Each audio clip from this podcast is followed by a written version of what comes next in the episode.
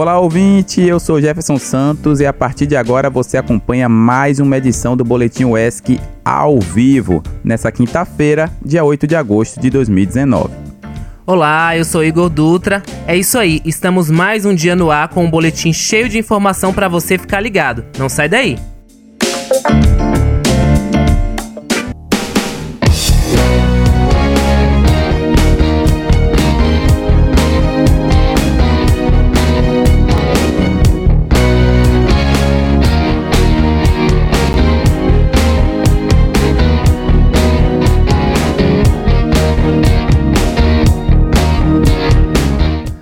Notícia tensa, galera. Em nova atualização do Atlas da Violência, publicado no último dia 5 de agosto de 2019, Itabuna e Ilhéus estão entre os municípios mais violentos do Brasil. O estudo também aponta que as localidades mais violentas da Bahia são Simões Filho, região metropolitana de Salvador e o município de Porto Seguro. É isso aí, pessoal. O que chama mais atenção é que a cidade de Ilhéus ultrapassou Itabuna no ranking da violência.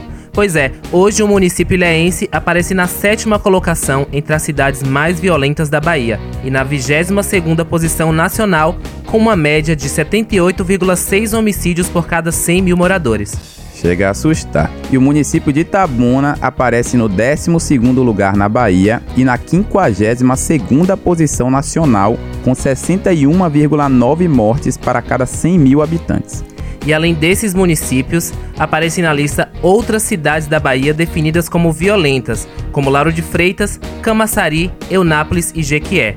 Lembrando que para a elaboração desse ranking, o Instituto de Pesquisa Econômica Aplicada, o IPEA, junto ao Fórum Brasileiro de Segurança Pública, levaram em consideração o número de óbitos por agressão, os ocasionados por intervenção legal, por mortes em confronto com a polícia, por exemplo, e o número de homicídios ocultos. É isso aí, pessoal. Essa atualização do Atlas da Violência só comprova ainda mais os projetos de governos genocidas que administram nosso país, né? O que gera uma indignação ainda maior é saber que esses índices têm cor, têm gênero e têm classe.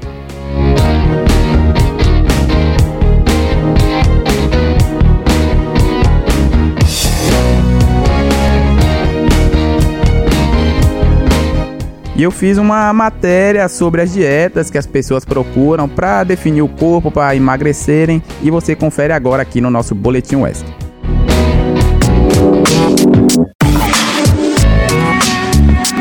Dietas milagrosas que se destacam nas capas de revista e nos sites especializados parecem ser uma boa alternativa quando queremos perder peso rápido. A ideia é mandar alguns quilos embora no menor tempo possível, para se livrar de uma vez só daquele peso a mais que vem incomodando.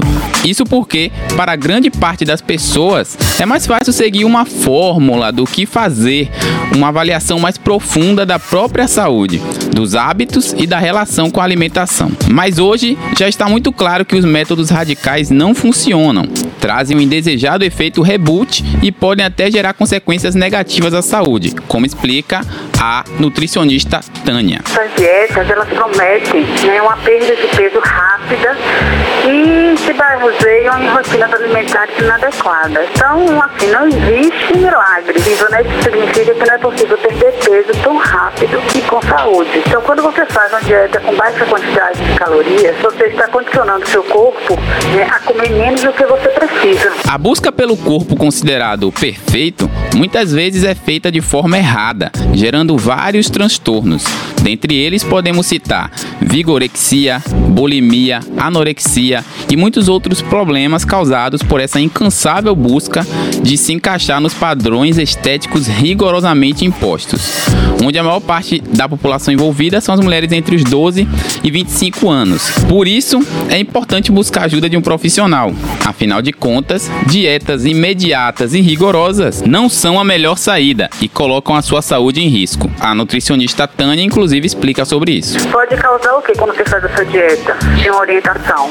Causar deficiência nutricional, aí vai ter uma falta de vitamina, falta de ferro, falta de cálcio, vai apresentar os cabelos quebradiços, as unhas fracas, né? Pele ressecada, cansaço, tontura, entre todas as coisas. Por isso que é essencial um acompanhamento com o profissional nutricionista. Então é isso, galera. Cuidado com essas dietas que se dizem milagrosas na internet. Com produção de Jennifer Santana. Aqui é Jefferson Nascimento e vamos seguindo com o nosso boletim WESC.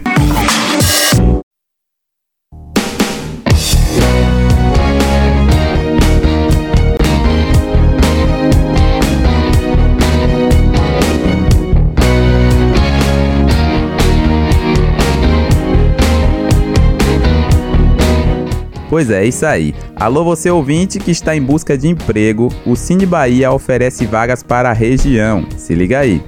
Em Itabuna, há vagas para operador de telemarketing. Essas são exclusivas para pessoas com deficiência, além de arquivista, padeiro e promotor de vendas. Para se candidatar no Cine, não se esqueça de levar RG, CPF, comprovante de escolaridade, carteira de trabalho e também número do NIS, que tem no cadastro único. É isso aí. Para Ilhéus, as oportunidades são para técnico de segurança do trabalho, costureira e trabalhador rural. Além disso, também são disponibilizadas vagas exclusivas para pessoas com deficiência, né? No caso de Ilhéus, para vendedor interno.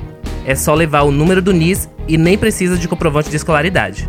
A agência do Cine em Itabuna funciona no shopping Jequitibá, no primeiro andar.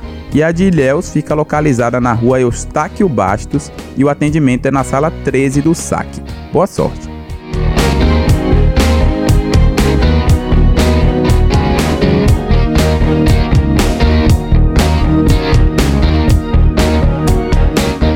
Se liga agora na previsão do tempo. Para Itabuna, a previsão hoje é de sol com períodos nublados e chuva a qualquer momento. A variação fica entre 20 e 28 graus. Já para Ilhéus, a previsão é a mesma e varia entre 20 e 27 graus. E para quem está em Piauí, tem sol durante o dia com aumento de nuvens, né, e possibilidade de chuva à noite. A variação fica entre 20 e 29 graus. Exatamente, Igor. E olha só, hoje temos aqui a estreia do TBT Rádio ESC. A gente vai acompanhar semanalmente neste, neste espaço produções realizadas em diversas disciplinas aqui no curso de comunicação da nossa universidade. Para começar em grande estilo, o mini documentário que fala da Batalha dos Nadadores ou Massacre Mendiçá. Já ouviu falar? Vamos ouvir este capítulo da história e de resistência indígena em Ilhéus, recontada pelo povo tupinambá de Olivença, com as participações do da Calcique Valdelice, da Deia Itapuã e de Jaborandi Tupinambá. Amanhã a gente está de volta. É isso aí, pessoal. Acompanhe agora essa produção incrível e amanhã a gente volta com o nosso boletim UESC.